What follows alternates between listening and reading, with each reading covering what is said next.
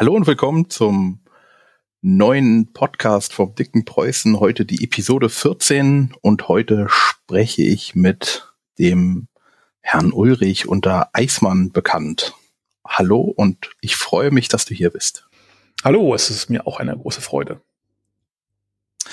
Ähm, für die, die dich noch nicht kennen, so in fünf einfachen Sätzen, ohne Schachtelsätze, ähm, wer bist du? Ohne Schachtelsätze wird schwierig. Okay, also ich bin Jens Ulrich. Ähm, ich habe, was Rollenspielgedöns angeht, ähm, in den letzten 20 Jahren, ich habe für Shadowrun geschrieben, im deutschen Raum, Shadowrun 3 und 4. Ähm, ich habe äh, DSA 5 mitentwickelt. Äh, ich war in der Orga von der RPC. Ich glaube, ich habe im Rollenspielbereich, äh, glaube ich, technisch gesehen so ziemlich alles gemacht, was man so machen kann. Und äh, aktuell äh, habe ich die große Freude, äh, ein Spin-off zu DSA entwickeln zu dürfen, äh, und zwar die schwarze Katze. Perfekt. Okay, du hast jetzt so viele Sachen reingeworfen, dass ich fürchte, ähm, wir haben es ja vom Anfang kurz mal im Vorgespräch schon gesagt, eventuell muss, sollte man da mehrere Folgen machen. ähm, ja. Alleine schon, du hast die RPC mit organisiert, interessiert mich ja jetzt schon mal sehr. Ja, das klingt Machst so groß. immer noch, oder? Äh, nee, nee, ich, äh, schon länger nicht. Äh, das, das klingt jetzt so groß. Ich habe ähm, die, die, äh, eine Zeit lang die Spielrunden gemacht, ganz am Anfang, noch in Münster. Mhm. Und die Workshops organisiert. Wir hatten ja immer Workshop-Räume, zwei, drei Stück. Und die halt immer bestückt mit Leuten, dass da ein schönes Programm ist und sowas in die Richtung. Hm. Und bisschen Kundenakquise, also was man halt so macht. Äh, es kam schon was zusammen. okay. Ähm, ja, du hast erwähnt, du hast schon viel für Shadowrun gemacht, aber ich möchte jetzt erst einmal hier für die, für diesen Podcast gerne auf die schwarze Katze eingehen. Und zwar, bist du auf die Idee gekommen oder wer? Äh, ich tatsächlich ja. Äh, an einem äh, langweiligen Nachmittag. Äh, ich habe bei, ich glaube, Imgur äh, rumgesurft, habe ein lustiges Bild gefunden von äh, so bisschen Manga-esk von Katzen in Fantasy-Klamotten. Das äh, von einem äh, Koreaner, dessen Namen ich immer vergesse. Aber die Reihe heißt Army of Wool, also Armee der Wolle. Kann man also auch googeln, findet man sofort. Ich habe gedacht, will ich haben. So der erste, so eine Art Greifreflex, ja. Und ähm, habe dann ein Exposé geschrieben, halbe Seite, wie ich mir das vorstellen könnte bei DSA. Weil ich habe damals, das war so die, die, diese Zwischenphase, DSA 5 war von meiner Seite aus fertig, aber noch nicht im Druck. Und wir hatten dann irgendwie mit dem Kompendium schon mal so ein bisschen angefangen, so rumzuplanen und ein paar Texte zu machen. Und da war irgendwie so ein Zeitfenster und da habe ich das eingereicht, mehr so, weil ich es konnte. Das habe ich immer mal wieder gemacht mit irgendwelchen obskuren Ideen. Und dann kam lange nix und dann kam irgendwann eine Mail, du, wir müssen sprechen. Und äh, da hat äh, Markus, also Markus Plötz, der, der Chef von Ulysses, dann auch gesagt, wenn er eine coole Idee will er haben, warum ist da noch keiner vorher drauf gekommen? Mach mal. Und das ist jetzt, lass mich nicht lügen, dreieinhalb Jahre her.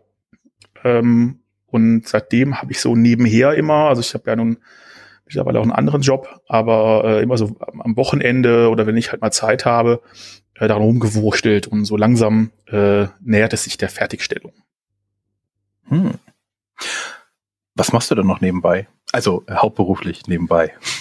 Ähm, ich habe jetzt, äh, also ich arbeite an der Hochschule Trier äh, momentan als Lehrbeauftragter, äh, also quasi Dozent, wenn man so will, ja, äh, für Game Design. Ähm, die Hochschule Trier ist äh, der größte Ausbildungsstandort für Game Designer in Deutschland. Wir haben mh, zusammen die Informatiker und die Designer zusammen sind 850 Studenten ungefähr, also eigentlich riesengroß, weiß nur keiner. das geht so an den Leuten so ein bisschen vorbei. Aber wenn man Game Design studieren will, ist Hochschule Trier eigentlich so erster Platz, zumindest vom Größe her. Kann man sicherlich diskutieren. Es gibt natürlich noch andere Möglichkeiten in Deutschland, aber das ist schon eine gute Wahl. Aber Game Design jetzt unabhängig vom Medium. Ja, meinerseits ja. Also natürlich ist der Schwerpunkt schon deutlich im digitalen Bereich. Das ist halt ein gigantischer Markt. Ja, das ist, glaube ich, in Deutschland war, glaube ich, der letzte, der Jahresumsatz 2016 nur bei zwei Milliarden. Ja, das ist natürlich äh, ein, ein, ein Gigant im Vergleich zu dem, was Brettspiele oder gerade Rollenspiele an Umsatz produzieren. Von daher ist natürlich der Ausbildungsschwerpunkt auch deutlich da. Aber natürlich gibt es auch viele Studenten, die das interessant finden, die das äh, gerne mal machen. Also Rollenspiel mal ausprobieren wollen oder, oder selber schon spielen und mal entwickeln wollen. Und ich glaube auch, dass man als Game Designer viel aus Rollenspiel lernen kann, weil es gewisse Vorteile bietet, sage ich mal. Welche Vorteile?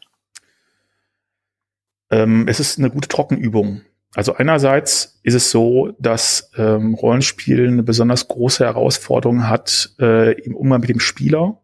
Digitale Spiele haben halt, also ich sag mal so, digitale Spiele haben eine Art Positivliste, Dinge, die man machen kann. Alles, was man machen kann im Computerspiel, muss vordefiniert werden. Bei einem Tischrollenspiel ist das umgekehrt. Wir haben eine Negativliste. Also wenn es nicht explizit unmöglich oder verboten ist, kann man es erstmal machen und der Spielleiter muss halt dann sehen, wie das in der Welt funktioniert. Ja, also ich, wenn irgendwo eine Kuh rumsteht, dann kann ich als Spieler sagen, ich möchte gerne melken. Wenn ich es in einem Computerspiel machen will, dann ist es ein nicht unbedeutender Entwickleraufwand, das alles zu animieren und in, in entsprechenden Datenbanken zu versehen, dass man eine Kuh tatsächlich melken kann. Ja, und so trivial das auch ist im Spiel. Also im Rollenspiel ist das eine Sache von zwei Sekunden. Und daher muss man sich viel mehr Gedanken darüber machen, wenn ich eine, eine Handlung habe, die interaktiv ist, wie steuere ich die Spieler, wie motiviere ich die, wie muss der Informationsfluss sein, etc. Von daher ist das, glaube ich, für einen Game Designer schon mal sehr interessant, weil das eine bestimmte Art von Denken braucht, damit das funktioniert. Und auf der anderen Seite ist es eine gute Trockenübung im Bereich Level Design, Charakterdesign, Balancing, ähm, also eigentlich alles, was nicht Visualisierung oder Programmierung ist. Hm. Okay. Das habe ich natürlich noch nicht bedacht, aber ja, das stimmt. Das hört sich interessant an. Da müssen wir, glaube ich, mal extra drüber was machen. ähm, DSK. Ja. Schreibst du es komplett alleine? Oder schreibt noch jemand mit? Ähm, ich äh, werde unterstützt, dankenswerterweise, von äh, Carolina Möbis, die äh, mir einen sehr großen Teil der Stadtbeschreibung Havena ge gebaut hat. Ähm, und von, ähm, Moment, ähm, Ingelis Wippfelder, äh, eine meiner Studentinnen hier, die ein paar Texte auch äh, dazu geschossen hat.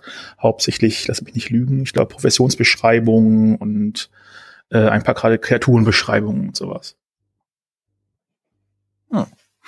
Ähm, DSK spielt ja in der schwarzen Auge-Welt, ist es jedoch eine Einbahnstraße, so wie ich das gehört habe. Also praktisch das schwarze Auge wirkt sich auf DSK aus, aber nicht umgekehrt.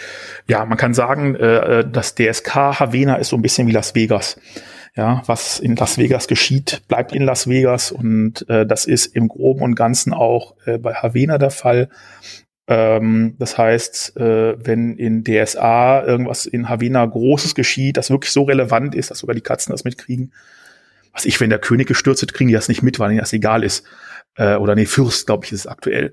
Ähm, aber äh, was ich, wenn irgendwie Häuser abbrennen oder keine Ahnung, nochmal eine Flutwelle kommt oder weiß der Geier, das kriegen die halt auch mit und das wird dann auch für DSK relevant. Aber üblicherweise äh, bleibt DSK bei sich.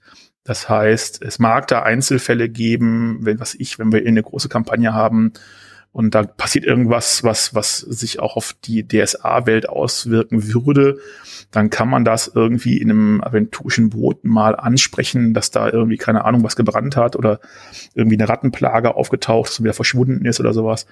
Aber ähm, das Thema sprechende Katzen in Aventurien wird äh, äh, primär ein Spielplatz für DSK sein, nicht, nicht für DSA. Wobei man sagen muss, bei DSA gibt es nun auch jede Menge sprechende Tiere. Ja, so ist mhm. es nicht. Als Biestinger, äh, äh, Tierkönige im Wissen beschränkten Rahmen, auch vertrauten Tiere und so weiter. Von daher wäre es eigentlich Ach. gar nichts so Neues, aber man muss halt vorsichtig sein. Ja. Ähm, ich habe gesehen, im letzten, also nicht im aktuellen Boten, sondern im davorigen Bogen gab es ja schon einige Ankündigungen von wegen, äh, der Puppenmacher wird ständig äh, beklaut, irgendwer klaut seine Klamotten. Hast du die selbst geschrieben? Oder? Ähm, ich glaube nicht. ich habe ich hab irgendwann mal so äh, Vorskripte für äh, aventurischen Boten gemacht, aber ich glaube, die sind tatsächlich von wem anders.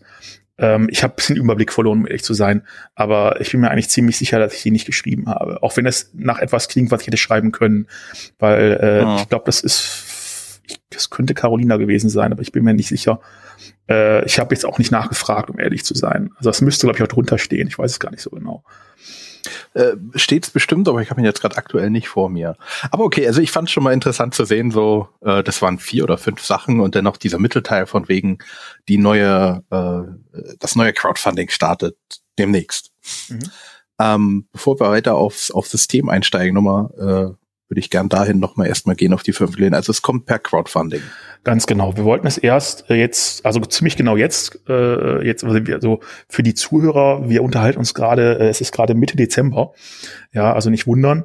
Äh, es sollte also jetzt Mitte Dezember rauskommen, aber ähm, das, mm, wie das nun mal so ist, äh, ich möchte die Sachen nochmal durchgetestet haben und äh, ein paar Sachen Korrektur gelesen haben, bevor das nochmal äh, quasi wirklich scharf ins Rennen geht. Und daher äh, haben wir uns dann schweren Herzens entschieden, das doch lieber noch mal einen Monat zu verschieben. Äh, von daher wird das eher Mitte, Ende Januar werden. Müssen wir genau gucken, wann. Das kommt auch darauf an, wo die Slots so sind, was gerade anderes noch an Crowdfunding angedacht ist. Da stecke ich nicht ganz drin. Aber ich gehe mal irgendwo äh, Mitte, Ende Januar, vielleicht Anfang Februar, äh, geht's dann ins Rennen. Hm.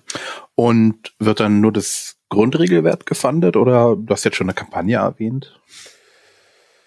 Äh, ist, oder ist es noch äh, geheim? Nö, geheim ist halt nicht. Äh, das ist ja, ich habe ja auch nicht gedacht, dass es eine gibt, sondern nur, dass ich mir eine vorstellen kann. Von daher äh, heißt es gar nichts. Ich kann mir sehr viel vorstellen. also das, das Crowdfunding selber umfasst im Primär ähm, das Grundregelwerk mit ähm, paar Zusatzbänden dazu, äh, also eher so, so kleinere, ja, ähm, ähm, an, an ein paar Abenteuer und so. Also es, wir haben uns schon ein paar lustige Sachen überlegt. Ich werde jetzt auch nicht alles verraten. Also man hat mir das auch nahegelegt, weil ich dazu neige, äh, alles juhu raus damit. Aber äh, das gehört natürlich zum Crowdfunding auch ab und an mal dazu, so ein bisschen überrascht zu werden. Von daher, wir haben uns ein paar coole Sachen überlegt. Ich hoffe, es klappt alles. Einige Sachen sind ich sag mal, für ein bisher, für die, wenn man sich die bisherigen Crowdfundings anschaut, eher ungewöhnlich. Ähm, deswegen muss ich mal schauen, ob das alles so funktioniert, aber ich bin guten Mutes. Hm. Okay. Das hört sich schon mal interessant an. ähm, schade, ich würde jetzt gern wissen, oder andersrum es kommt ja danach in den regulären Handel, sag ich mal. Wobei jetzt der Handel nicht so, glaube ich, der, der Verkaufsschlager bei neuen Rollenspielprodukten sein wird oder ist aktuell, so wie ich das mitbekommen habe. Aber es wird dann also regulär auch normal erscheinen, dass man sagen kann, okay, äh, Crowdfunding mag ich nicht, aber danach holt man sich's.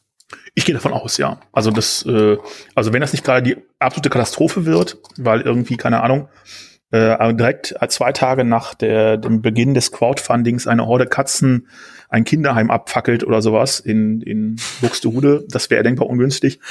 Aber ja. ich gehe davon aus, dass es durchaus erfolgreich ist, weil ich das Produkt cool finde, natürlich. Äh, und wenn, dann würde es mich, alles andere würde mich wundern, sagen wir mal so. Okay. Ähm, bist du, ähm, bist du vor oder während des Crowdfundings noch irgendwo zu treffen, außer bei dir zu Hause, aber ich glaube, es ist jetzt nicht gut, wenn irgendwie jemand vorbeikommt und klingelt. Es würde mich auch überraschen, ja. Ähm, lass mich überlegen, im Januar, was ist denn im Januar? Äh, vielleicht, ich glaube, der Morpheus müsste sein im Herne, ne? Da kann sein, dass ich vielleicht da bin, das weiß ich noch nicht. Ähm, aber Januar ist jetzt nicht unbedingt so die große Konsaison. Äh, hm. Von daher, wenn dann eher digital. Wir haben ja auch das Let's Play von, von DSK. Da haben wir ja schon den ersten Teil zu gemacht. Der ist bei YouTube auch, auch online. Also einfach äh, im Ulysses-Kanal. Also Ulysses-Spiel hat ja einen eigenen YouTube-Kanal, da kann man mal nachschauen. Und da werden wir wohl den zweiten Teil noch machen, hoffe ich. Ja, weil wir mit dem Abenteuer stecken. Äh, meine Mitspieler sind äh, Nadine Schäkel, ist unsere Artdirektorin, mit der ich auch eng zusammenarbeite für das Buch. Äh, dann haben wir äh, Serena da, die macht ähm, den aventurischen Boten. Ich hoffe, ich erzähle jetzt nichts Falsches, bin mir aber fast sicher. Oh. Das hört sich, glaube ich, richtig an. Ja, ich meine auch. Und, und Steff aus dem Lager ist auch mit dabei. Äh, von daher ist es eine lustige Runde und äh, es ist für mich dann auch ganz angenehm, äh, auch wenn es vor Kamera ist, weil das sind schon Selbstläufer, die beschäftigen sich ganz gut selbst. Das ist also als Spielleiter sehr dankbares Publikum, sage ich mal. Mhm. Okay.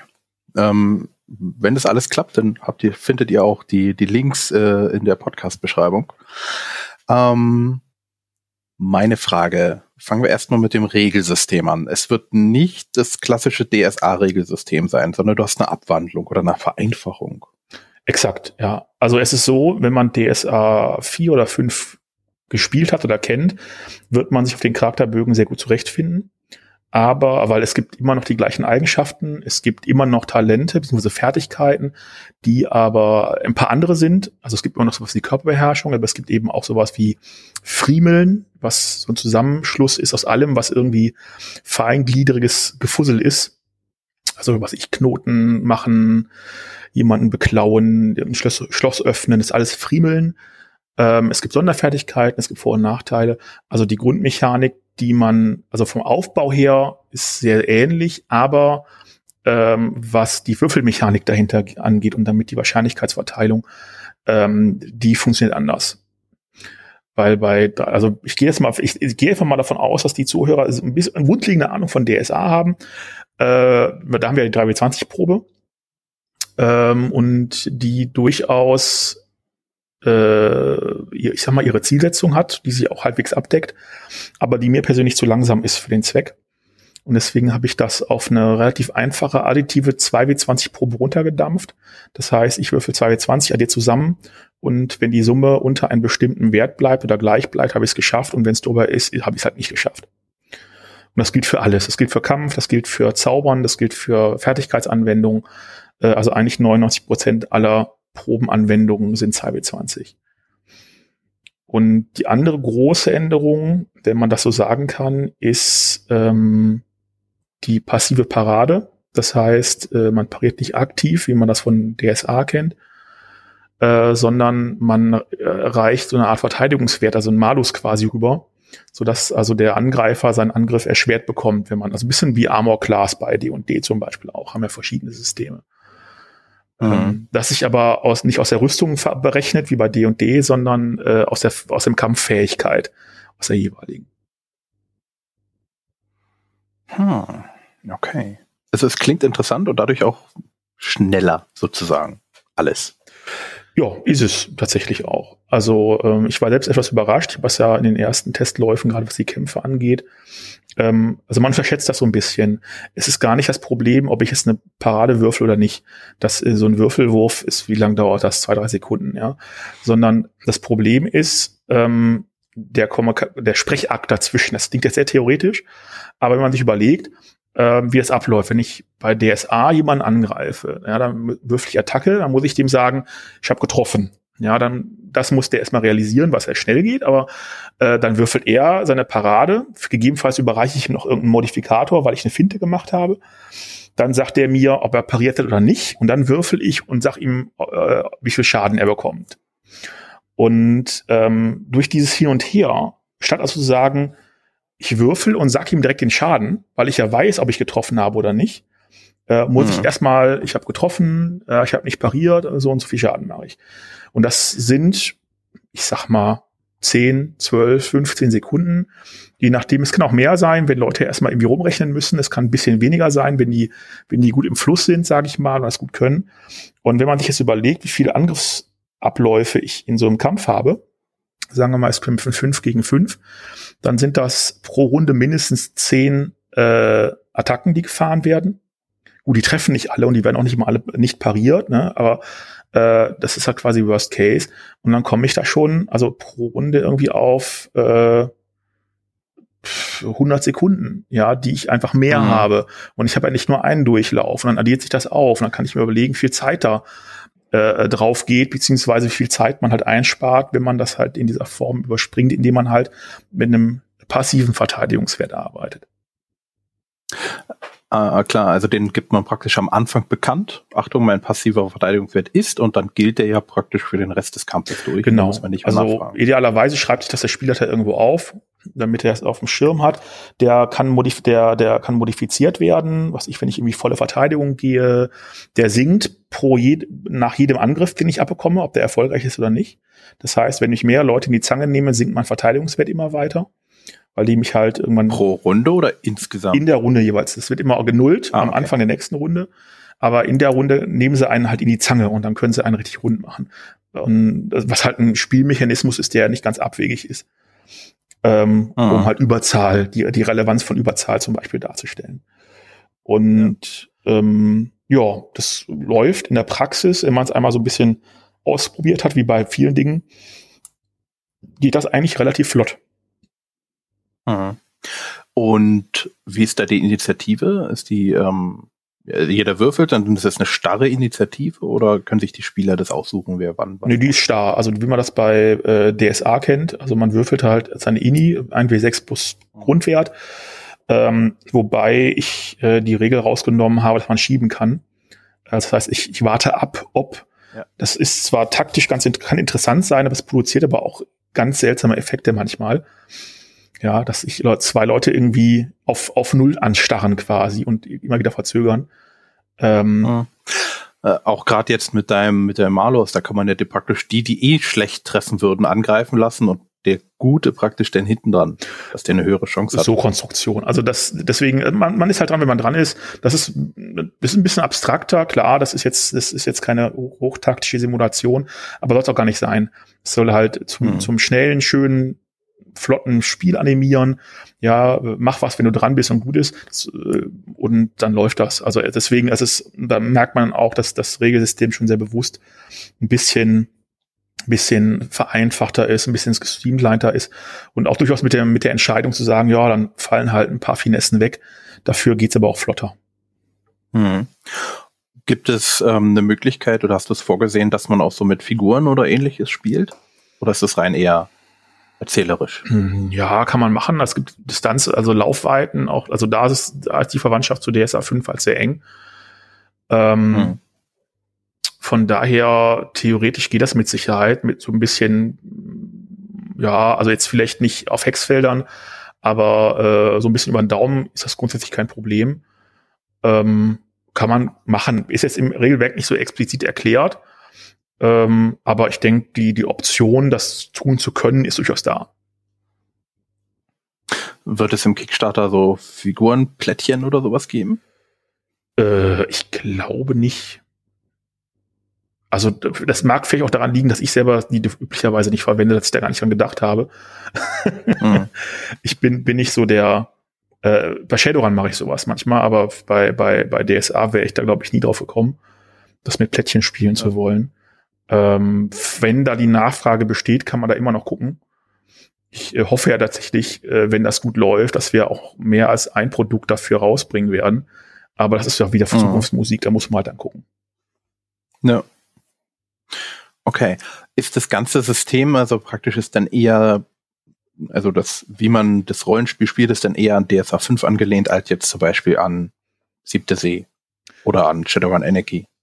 Ja, ja, also, allein ähm, schon davon, daher, weil es halt eine massiv, also es ist halt basiert halt schon äh, stark auf DSA 5. Es ist eine Art Mod, wenn man so möchte. Es ist halt massiv modifiziert, ah, okay. indem ich halt den, den Kernmechanismus ausgetauscht habe ähm, und um, auch im kleineren diverse Sachen rausgenommen habe, ein bisschen kompakter gemacht habe. Ähm, aber es ist, wie gesagt, es ist schon merklich, also wenn man DSA 5 kennt oder auch DSA 4 kennt und weiß, wie es geht, ähm, glaube ich, kommt man damit, also man kommt auch so damit klar, aber man, man sieht halt sofort. Also das ist schon oh. relativ offensichtlich. Es ist auch, es ist okay. jetzt auch gar nicht versteckt oder sowas. Ja. Ähm, vielleicht für die, die es jetzt nicht wissen, also Shadowrun Anarchy oder ähm, auch gerade Siebte See, die sind eher so dieses Erzählerische, dass praktisch der Spieler oder die Spielerin die die Szene beschreibt. Also die, da können die die die die Spielerinnen können ähm, beschreiben, wie die, wie die Umgebung aussieht. Das ist ja ein DSA. Und denn so wie es jetzt in DSK nicht so, dass die praktisch der, der Meister beschreibt die Umgebung und dann spielt es da statt und in den anderen beschreiben die Spieler, Spielerinnen dann. Genau. Das sind so das Ganze. typische narrative Systeme, die, die jetzt äh, mehr Richtung Erzählrechte gehen. ja, ist immer die Frage, wer gestaltet, wer, wer erlebt, ne? Und da ist halt dann der mhm. Spieler, der Gestaltende, der also auch außerhalb seines Charakters die, die Welt beeinflussen kann. Äh, ich habe tatsächlich für, für DSK äh, einen, einen eigenen Regelsatz, der eigentlich eher für Kinder gedacht ist, der so völlig anders funktioniert, der, der super runtergebrochen ist auf zwei, drei Seiten, wo man so ganz einfaches Rollenspiel betreiben kann. Ähm, das wird unter Umständen auch nochmal so einen Anflansch haben für Erzählregeln beziehungsweise für narratives Spiel mit Erzählrechten. Äh, das ist aber alles mhm. noch in Bastelei, von daher äh, kann ich noch nicht hundertprozentig versprechen, dass es alles so funktioniert. Aber der Wunsch ist halt da, weil ähm, wir natürlich oder ich natürlich mitbekommen habe, dass viele Leute bei einem Rollenspiel mit Katzen erstmal glauben, das ist für Kinder. Ja, mhm. weil äh, anthropomorphe Tiere und Märchenbücher und sowas, das gibt's ja alles irgendwie. Das kann man natürlich darauf antworten, ja. Es gibt auch Felidae und es gibt, äh, äh wie heißt nochmal, Animal Farm, ja, oder ähm, wie hieß nochmal das, wo diese, wo diese Waldtiere durch die Gegend reisen. Ähm, ich komme gerade nicht drauf. Äh, uh. Ist ein Film, so ein Zeichentrickfilm, der geht auch richtig zur Sache. Ähm, also es muss nicht irgendwas für Kinder sein, aber weil, weil der Wunsch, wenn, mhm. wenn jemand sagt, ich fände das cool, wenn, bin ich ja letztlich da im Weg stellt.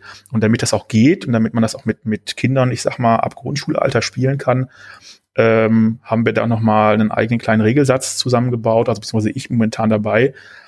Ähm, zusammen mit Nora Tretau, die wird ein bisschen was zu Spielen oder Rollenspiele für Kinder mit Kindern noch so als, als äh, Handreichung dazu schreiben, äh, wie man das am schlauesten anstellt.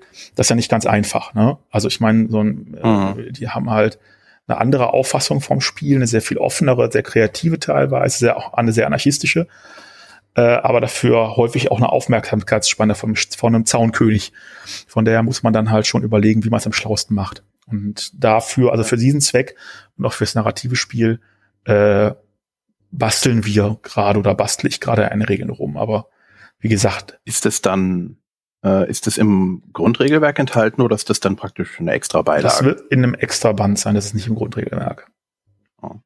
Ähm, kurz ist es die, die, die Grundregel, also sind die, ist das Produkt äh, DIN A4, äh, Letter oder DIN A5? Äh, mein letzter Stand ist DIN A4. Also alles andere würde mich wundern. Also das Standardformat für das, was wir halt auch von ja. anderen DSA-Sachen kennen. Okay. Ja, du wolltest so, es ist halt, ja, es ist halt Eye Candy, ne? Es, es muss halt, es soll halt mhm. halt cool aussehen und äh, da ist, glaube ich, DIN A5 nicht so optimal, sage ich mal. Mhm. Also mir gefällt DIN A4 zum Lesen auch, auch lieber. Ich finde jetzt gerade in bei Shadowrun zum Beispiel dieses DIN, A, äh, DIN, A, DIN A5 oder was auch DSA hat, die haben ja auch diese, diese Softcover dann auch in DIN A5, mhm. die finde ich halt am Spieltisch praktisch. Zum Lesen und zum Lernen oder Lernen vom, vom Regelsystem DIN A4, aber so am Spieltisch finde ich immer DIN A5 ganz toll. Ja, kann ich vorstellen, kann ich nachvollziehen, kann ich mir vorstellen. also ähm, äh, wäre ein Wunsch äh, vielleicht die äh, im Crowdfunding noch so mit anzubieten, so als Zusatzprodukt oder ähnlich? Äh, ja, ich, ich müsste jetzt nachschauen, wie das genau geplant ist. Ähm, äh, kann ich tatsächlich, also äh, im Kern, also die Hauptversion Hardcover DIN A4, mhm. ähm, inwieweit da noch eine Softcover dazukommt und ob die DIN A4 oder DIN A5 ist, äh, das ist nicht meine Entscheidung da halte ich mich immer fein raus. Ja, also das, das die Entscheidung kann der Verlag machen. Da wer, wer bin ich das? Solange ich nachher mein Hardcover habe, ist mir alles andere egal. okay, dann kommen wir ein bisschen zur Welt. Ähm, es spielt in Havena und ich fasse jetzt mal so zusammen, was ich so gehört habe oder was mein Stand ist. Mhm. Äh, es gab äh, durch den Sternfall, wenn ich das jetzt richtig, wurden Katzen mit mehr Intelligenz beschenkt, beseelt und sie können ihren Daumen benutzen. Ist das schon mal so grundsätzlich richtig? Ja, das fasst das eigentlich ziemlich genau zusammen, ja.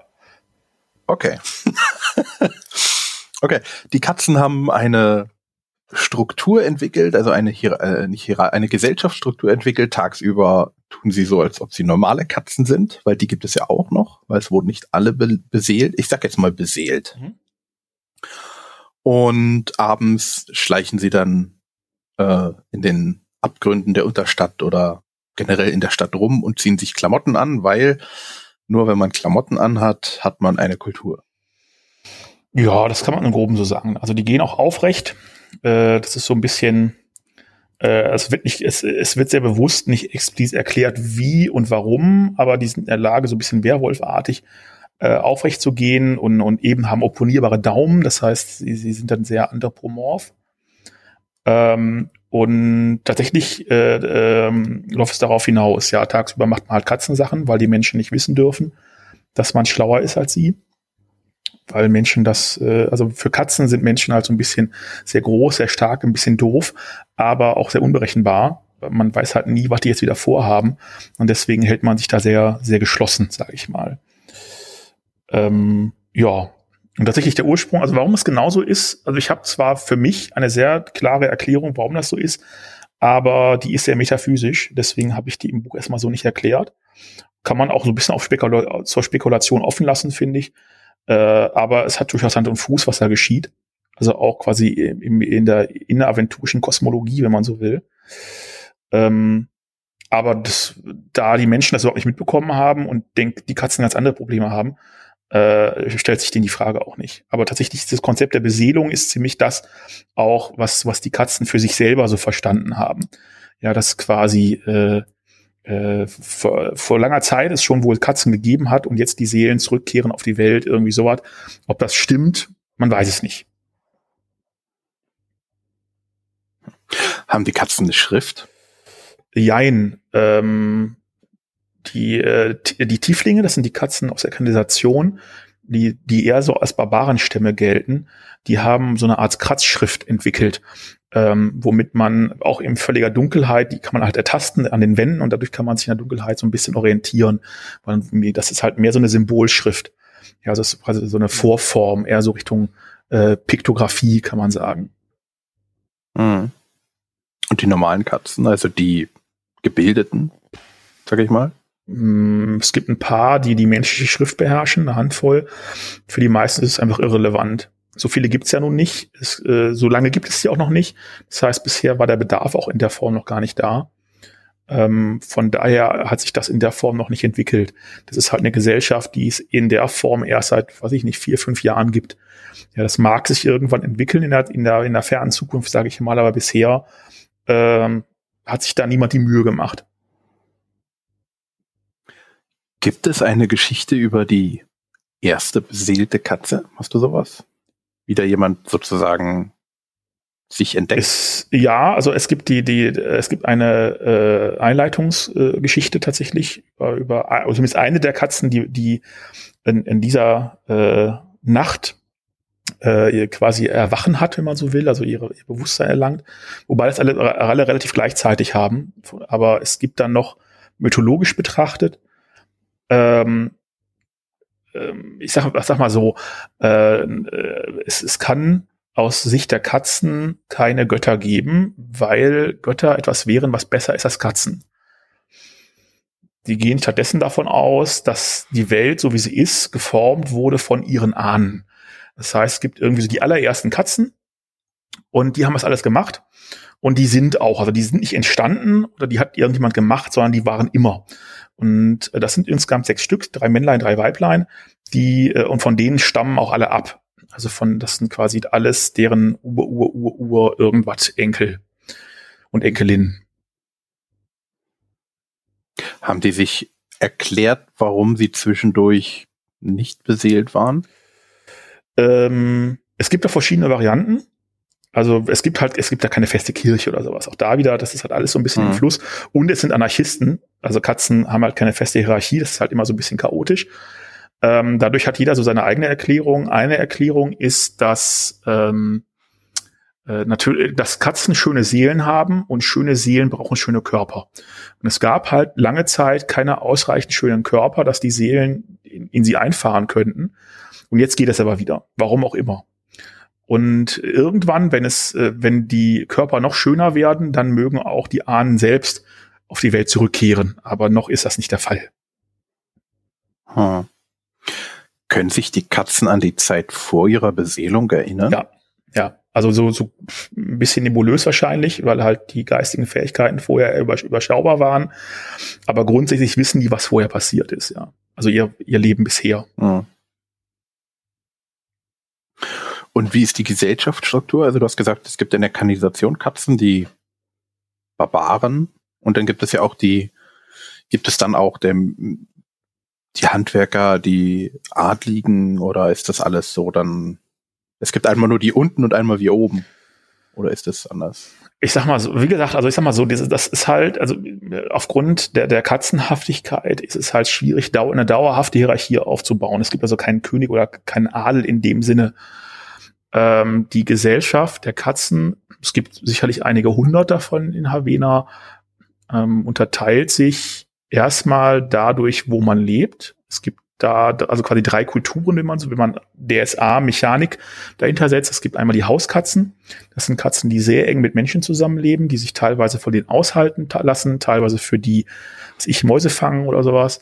Es gibt die Straßenkatzen, die halt eher so bisschen ab von den Menschen in den Innenhöfen leben, vom Müll leben äh, oder, oder äh, Menschen beklauen oder Ratten fangen oder was auch immer. Und es gibt die Tieflinge an der Kanalisation. Und die sind jeweils unterschiedlich aufgebaut. Oder die, die strukturieren sich unterschiedlich. Die Tieflinge haben eine feste Sippenstruktur.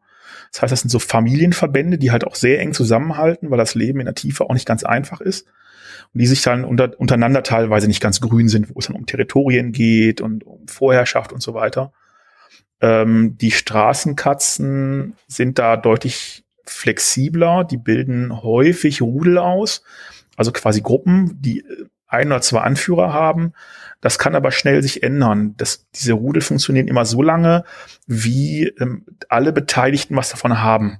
Also wenn der Anführer richtige Entscheidungen trifft, dann folgt man dem und dann kann man da auch weit mitkommen. Da kann man ganze Stadtviertel kontrollieren. Aber wenn das alles nicht funktioniert und man irgendwie auf dem absteigenden Ast ist, springen die halt auch schnell wieder ab und suchen sich ein neues Rudel. Das heißt, diese festen mhm. Sippenstrukturen in der Form gibt es nicht.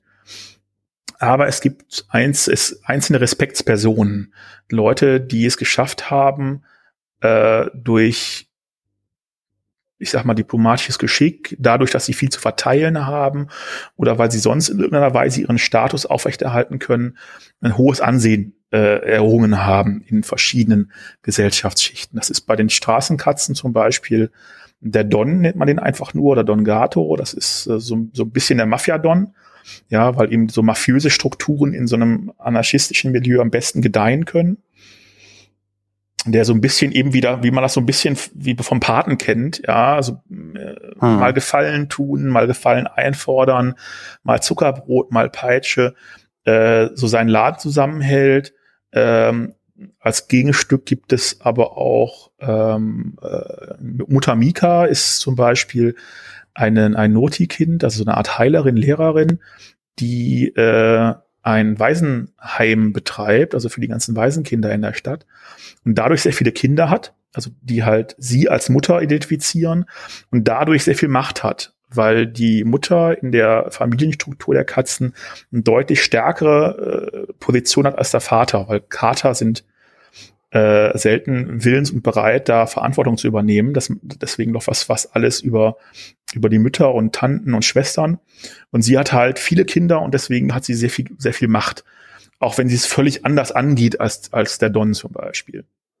Und so gibt es zwei, drei andere auch, die das ähnlich machen. Und so haben, hat dann jeder so seinen, seinen kleinen Bereich, wo er quasi so ein bisschen den Daumen drauf hat. Mhm. Du hast gesagt, ähm, wie viele Katzen gibt es? Einige hundert? Hast du das irgendwie so 500, 600, 800 oder? Ich, äh? Es ist nicht so hundertprozentig klar, weil sich niemand die Mühe gemacht hat, die zu zählen. Also äh, mhm. ich, deswegen es ist halt auch ein bisschen, je nachdem, wie wir es nachher noch weitergestalten, es sind einige hundert. Wahrscheinlich eher Tendenz, also wahrscheinlich mehr als 200, vermutlich eher so 400, 500, vielleicht mehr, vielleicht weniger, man weiß es nicht so genau. Das wechselt auch mal mit der Zeit, weil es gibt immer wieder Katzen, die auf Wanderschaft gehen, die also die Stadt verlassen, Ab und an kommen welche dazu, mit den Schiffen zum Beispiel oder aus dem Umland. Von daher ändert sich das sowieso ständig. Es sterben welche, es werden welche geboren. Irgendwie, aber irgendwie so an Daumen 400, 500, 600. Man weiß es nicht. Mhm. Ah, okay. Also, ähm, diese Beseelung war nicht nur in Havena, sondern ist in ganz Aventurien oder auf dem ganzen, der ganzen Welt sozusagen. Vermutlich. Also man weiß es auch da. Also es gibt mindestens ein Kater, der behauptet, aus einer Stadt namens Al-Anfa zu kommen ähm, und der große Geschichten mhm. davon erzählt, dass es irgendwie die goldene Stadt der Katzen sei, wo die Menschen die Diener sind und die Katzen die Herren. Ähm, aber ob das so stimmt, äh, kann halt keiner so genau überprüfen, weil da war sonst noch keiner. Ja. Und durch Geburt entstehen neue sozusagen. Das geht auch. Also genau mit jedem Wurf hat man dann auch wieder immer beseelte Katzen oder ist das auch unterschiedlich? Also tatsächlich beseelte Katzen produzieren beseelte Jungen, wobei das deutlich weniger im Wurf sind als, als bei normalen Katzen. Dafür leben erwachte Katzen auch länger, ähm, was sie aber bisher noch nicht rausgefunden haben, weil das Erwachen ist ja erst vier, fünf Jahre alt. Von daher haben die das noch nicht wirklich realisiert, dass sie deutlich älter werden. Ähm, aber die Frage kommt immer. Und ja, es mag auch Mischung, Mischformen geben zwischen beseelten und nicht beseelten Katzen, auch wenn das so ein bisschen verpönt ist, sage ich mal. Aber äh, da kann es vorkommen, dass die, dass der Nachwuch erwacht ist, muss er aber nicht zwingend. Also mit Mischform meinst du, wenn jetzt eine beseelte Katze mit einem unbeseelten Kater, mit einer unbeseelten ja. Kater, Katze, wie auch immer, äh, sich äh, an die Vermehrung machen kann, da der Wurf unterschiedlich genau. ausgeprägt sein, dass und, so zwei ja. beseelt, zwei ohne. Und erwachte Katzen sind nicht rollig. Ganz wichtiger Punkt. Deswegen habe ich auch reingeschrieben. Ja, äh, die haben eher eine Libido wie Menschen. Okay, das kann auch alles bedeuten. Ja, also ähm, ja, aber es ist es ist halt wichtig, weil ich meine, es wäre, man stellt sich ja. vor, man macht ein Rollenspiel und irgendwie mittendrin stellt man fest, oh, wieder zwei Wochen rum, meine Katze wird rollig. Ja, das, das weiß ich nicht, ob man das spielen möchte. Ja, das stimmt. Ja, das ist besser dann so. Ähm, sind noch andere Tiere beseelt? Oder weiß man von anderen Tieren? Ja, ähm, es gibt mindestens eine Eule, ähm, die beseelt ist. Die wohnt auf dem Pios-Tempel. Äh, gilt als großes Orakel, das irgendwie alles weiß, aber nur in Rätseln spricht. Ähm, es gibt eine ganze Reihe beseelter Hunde, aber deutlich weniger als Katzen. In Havena, äh, hauptsächlich im äh, Feldmark, aber auch im, im Rest der Stadt, so in kleineren Gruppen. Ähm, ich muss gerade überlegen. Hm, ansonsten gibt es vielleicht noch Gerüchte, aber innerhalb der Stadt äh, hauptsächlich Hunde und, und wie gesagt eine Eule. Es mag noch andere geben, aber das spielt zumindest in Havena selbst keine große Rolle. Mhm. Hast du die Hunde auch näher beschrieben? Also was, wie verhalten die sich? Was machen die? Ja, schon. Also es ist nicht so, so dezidiert natürlich wie die Katzen. Es ist für die Katzen halt auch so ein bisschen fremdartig, deswegen gibt es ja schon so ein bisschen Distanz. Ähm, aber ähm, also die bilden halt, also die gelten natürlich erstmal äh, für Katzen. Äh, Katzen halten Hunde halt auch für ein bisschen doof, aber sehr gefährlich. Ähm, aber im Endeffekt sind die denen vermutlich geistig ähnlich gleich auf, mehr oder weniger. Ähm, haben natürlich eine, eine starke Rudelstruktur. Also nicht alle, aber wie das so bei, bei Hunden mal der Fall ist. Aber die sind hm. halt sehr stark NSC-lastig. Also es ist, noch, es ist noch nicht geplant im Grundregelwerk, dass man Hunde spielen kann. Okay. Jetzt hast du gesagt, es ist noch nicht geplant im Grundregelwerk. Das heißt, wenn DSK gut läuft, dann kannst du dir eine Erweiterung für Hunde als Spielercharakter, Charaktere vorstellen. Wie ich schon gesagt habe, ich kann mir sehr Laden. viel vorstellen. Ähm, von daher, äh, ich weiß, dass solche Aussagen dann immer gerne als Ankündigung gesehen werden. Das ist keine Ankündigung. Aber ich kann es mir vorstellen. Mhm. Ich kann mir noch ganz andere Sachen vorstellen. Von daher, äh, ich habe auch schon lange lustige Listen gemacht, was für Produkte ich mir vorstellen könnte. Aber äh, das heißt mhm. nicht, dass die irgendwann mal kommen. Ja. Jetzt sind wir also gespannt und hoffen, also ich hoffe, dass es sehr erfolgreich wird weil umso erfolgreicher das ist, umso eher kommen Nachfolgeprodukte. Wahrscheinlich, ja. ja. ja. Ähm, was, was ist das Ziel der Katzenstruktur? Einfach äh, gute Zeit haben und warum gehen sie auf Abenteuer? Was für Abenteuer haben sie? Also richtig ist tatsächlich eine gute Zeit haben, ist für die Katzen von Havena sehr wichtig, ähm, weil ähm, vieles, was man fürs Leben braucht, vom Menschen produziert wird. Das heißt, es gibt es gibt eine Handvoll, ja, ich Handwerker ist vielleicht ein bisschen übertrieben. Ich sag mal Bastler, ja, die irgendwie Sachen her, Kleidung zum Beispiel nähen oder Sachen umarbeiten, dass man, was ich bei einem Küchenmesser den Griff irgendwie ein bisschen runterschleifen, damit man da mit seinen Katzenpfoten vernünftig rumkommt. Ähm, aber es ist halt auch, man hat die Möglichkeit, viel Zeit zu verbringen, viel Spaß zu haben. Äh, die Katzen lieben Glücksspiel, alle Arten von Wettrennen, äh, Wettspielen etc. Es gibt eine große Mäuserennbahn. Ähm, die Tieflinge betreiben ein Mäuselabyrinth, wo man dann Mäuse reinsteckt, die halt da durch müssen und dann sind da irgendwelche Schlangen und Skorpione und Fallen drin und dann guckt man, wer am Ende rauskommt und so kann man also wunderbar was drauf setzen, ja, und dann kann man Sachen gewinnen und verlieren. Das ist für die ganz spannend. Ähm, aber es gibt, wie das nun mal so ist, selbst wenn es einem gut geht, es gibt natürlich immer Konflikte. Ja, es gibt innerhalb der Katzen Konflikte, ähm, zwischen den Rudeln zum Beispiel, die sehr territorial sind, die also versuchen, interessante Orte zu besetzen. Ja, wenn irgendwo der, was ich, der Müllhaufen von einem Fischhändler ist natürlich ein sehr spannender Ort. Da wird sich halt um geschlagen, wer, wer hat da die Foto darauf. Ähm, es geht dann um, um Einfluss, äh, es geht um schöne Dinge. Ähm, es gibt keine feste Währung, aber äh, man hat halt eine Vorstellung von Wert und der Wert in äh, DSK, was Objekte angeht, wird definiert durch, durch, durch, durch die Nützlichkeit ähm, und ansonsten durch so einen Fünf, Fünfklang aus äh, den Grundfragen, die lauten, äh, kann man es essen? Ähm, das auch schmeckt's gut, ganz wichtig. Äh, macht es Geräusche? Bewegt es sich? Ist es schön bunt und ist es selten? Und wenn das alles zusammenkommt, ist es sehr, sehr wertvoll. Zum Beispiel ein Papagei. Ja, der macht Geräusche, der bewegt sich, der ist schön bunt, den kann man theoretisch essen und der ist schwer aufzutreiben, weil es in Havena relativ wenig Papageien gibt. Ähm, und äh, damit kann man eben auch tauschen und es gibt eben Sachen, die viel wert sind, weil sie schwer zu bekommen sind, wie Kle vernünftige Kleidung. Menschen machen zwar viel Kleidung, aber die wenigsten passen den Katzen. Ähm, oder besondere Ausrüstungsgegenstände oder was auch immer. Ähm, und daher ist natürlich auch ein Konflikt da, weil es geht um, um, um Besitz, den man haben kann, es geht um Herrschaft. Dann gibt es natürlich auch nochmal äh, Konflikte nach außen ähm, mit Hunden, mit Menschen. Es gibt Geister und Feen, in, gerade Geister in Havena ist ein großes Thema. Ähm,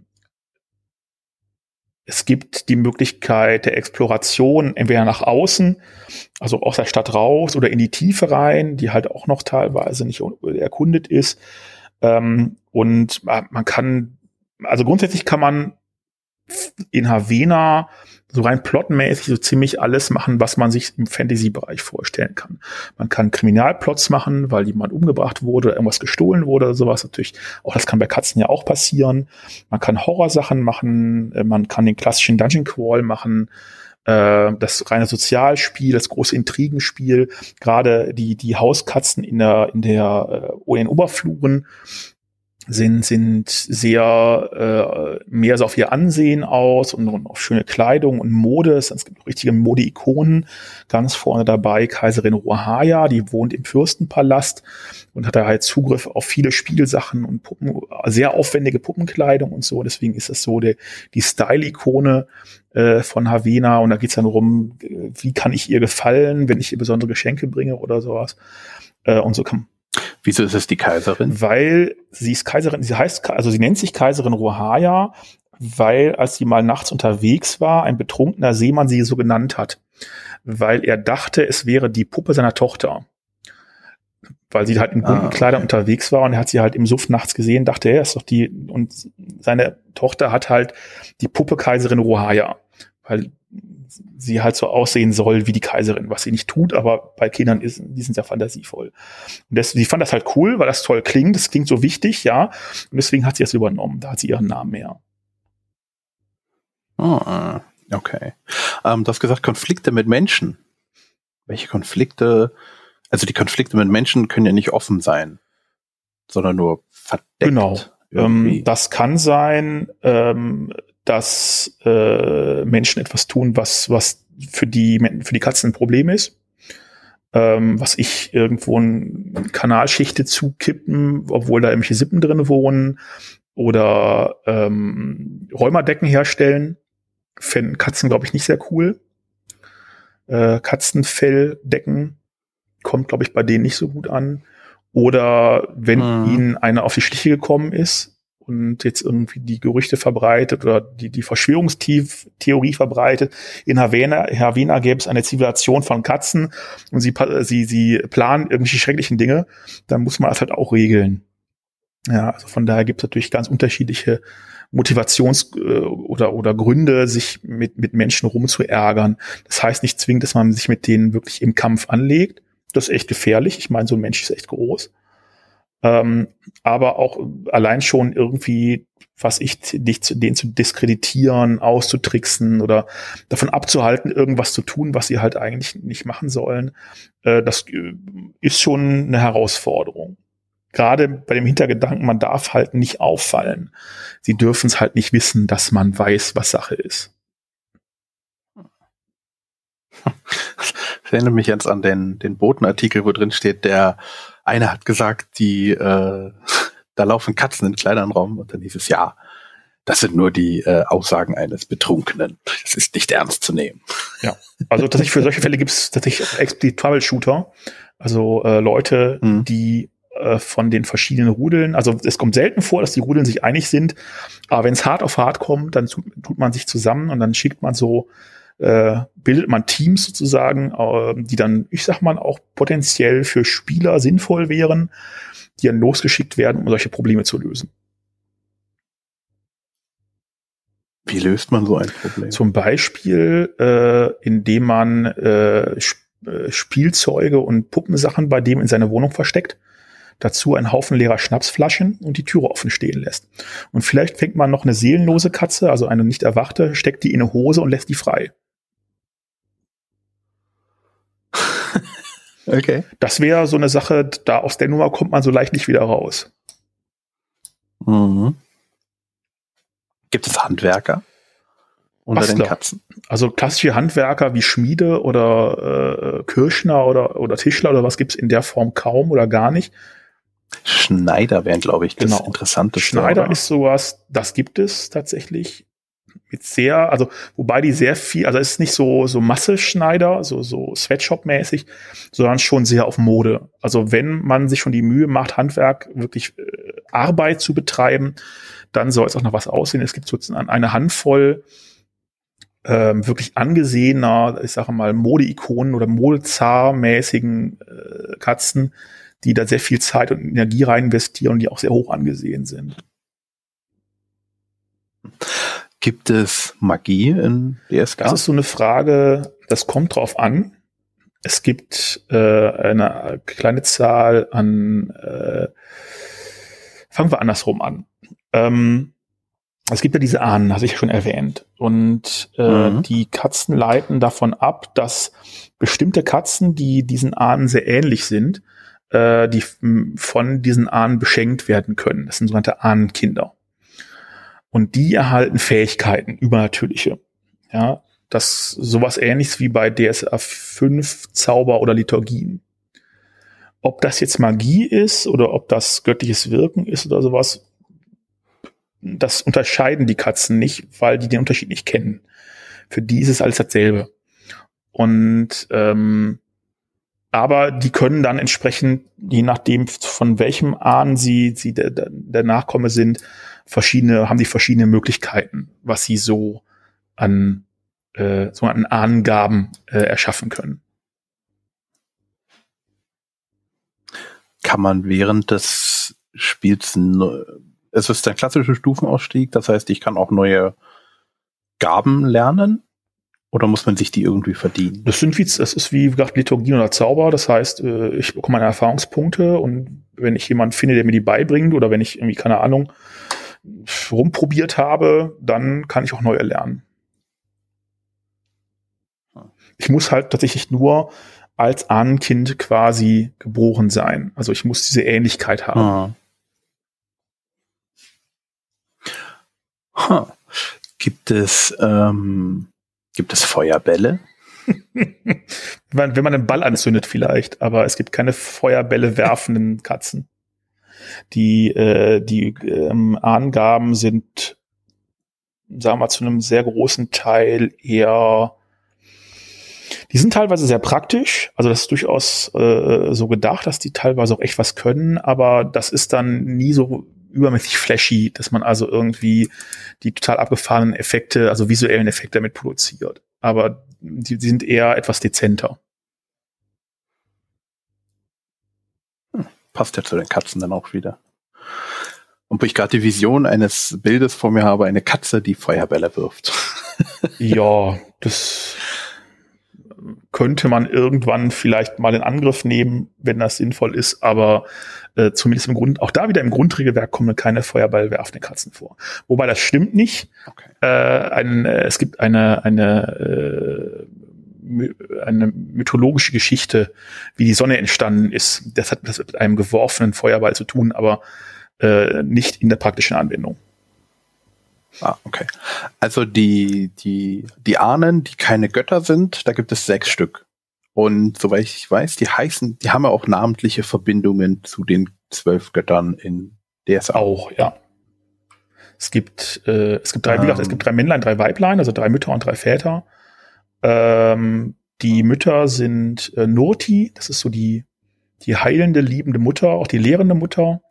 Das sind auch die beiden großen Aspekte dann jeweils von den Kindern, also Le Lehre und Heilung. Mhm. Ähm, es gibt Rondra, das ist so die, äh, die kämpfende, zerstörende Mutter, also die halt einfach Katzen, die was kaputt machen, aber auch äh, die schützende, also die so ihren Wurf beschützt. Ähm, und äh, Aphasma, das ist so die Femme fatale, die ist so ein bisschen ambivalent, das ist so ähm, ähm bedingungslose Liebe, äh, Spiel, Tanz, ähm, Glück, aber auch bedingungslose Eigenliebe, äh, grausames Spiel oder Unglück.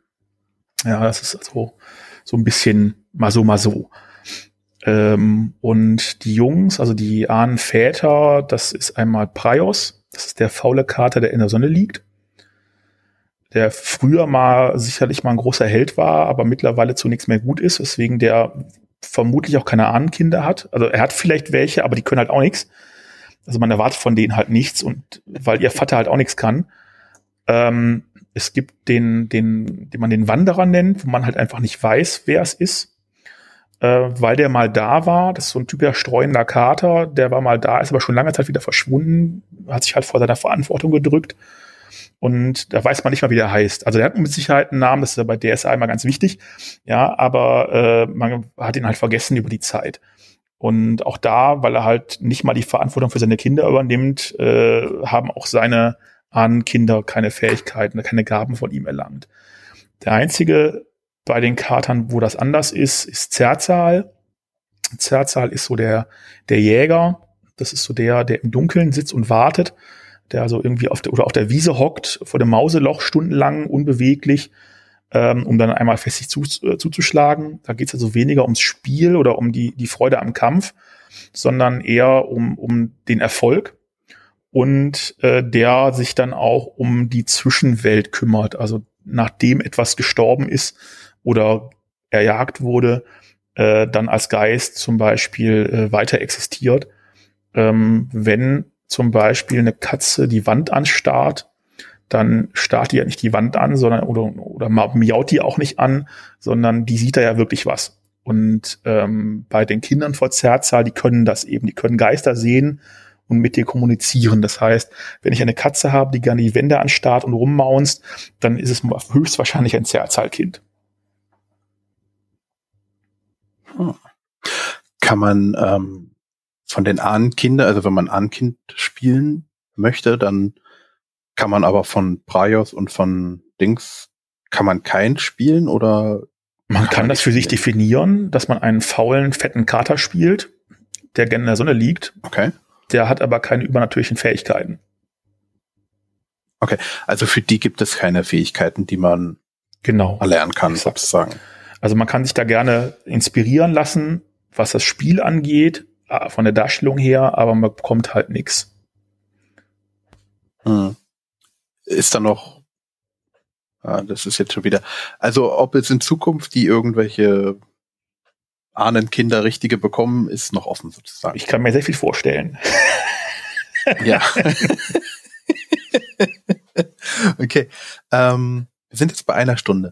Meine letzte Frage. Gibt es beseelte Mäuse? Das halte ich für verrückte Propaganda. Das macht überhaupt keinen Sinn. Okay. Kann es gar nicht geben. ja, ja, okay. Dann noch eine Frage. Möchtest du, haben wir irgendwas vergessen? Möchtest du noch irgendwas unbedingt erwähnen? Mal überlegen. Also ich glaube, das, das Let's Play habe ich schon erwähnt. Von daher ist es vielleicht noch ganz mhm. interessant, wenn man es mal angucken will, so in der Praxis. Ähm, ansonsten spielt Rollenspiele, habt Spaß, kauft ganz dringend Schwarze Katze natürlich. Und ansonsten, ja, läuft, sag ich mal. Ja, perfekt. Dann äh, sind auch tolle letzte Worte. Habt Spaß. Habt viel Spaß bei dem, was er tut. Ähm, dann danke ich dir für die Zeit und ähm, ich hoffe, wir werden das nochmal wiederholen, weil ich habe noch ganz viele Themen, die wir jetzt noch unbedingt mal irgendwann mal in einem extra Podcast besprechen sollten. Ja, von meiner Seite aus vielen Dank. War mir ein großer Freude, ein großer Spaß. Von daher vielen Dank nochmal. Ja, mehr kann ich nicht sagen. Ja. Gut, jetzt bedanke ich mich nochmal. Danke bei dir. Danke an euch alle für die Zuhörer, für die Zeit, die ihr euch da genommen habt. Äh, ich hoffe, ihr hattet Spaß. Wenn ihr Fragen habt, immer rein damit. Ich werde sie auch an äh, dich weiterleiten. Oder äh, man stellt es dir einfach direkt in, du hast einen eigenen Discord für die schwarze Katze erstellt. Oder auf Facebook findet man dich auch. Und in letzter Zeit auch immer öfters sagst du dann Bescheid, wenn du irgendwas Neues ausarbeitest. Also wenn da jemand Ideen einbringen möchte, ähm, du kannst dir viel genau, vorstellen. Es gibt tatsächlich eine, äh, wie heißt die, auch die schwarze Katze Facebook-Gruppe. Also auch da äh, kann man mich durchaus antreffen. Super. Dann euch alle noch äh, schönen Abend und bis zum nächsten Mal. Ciao.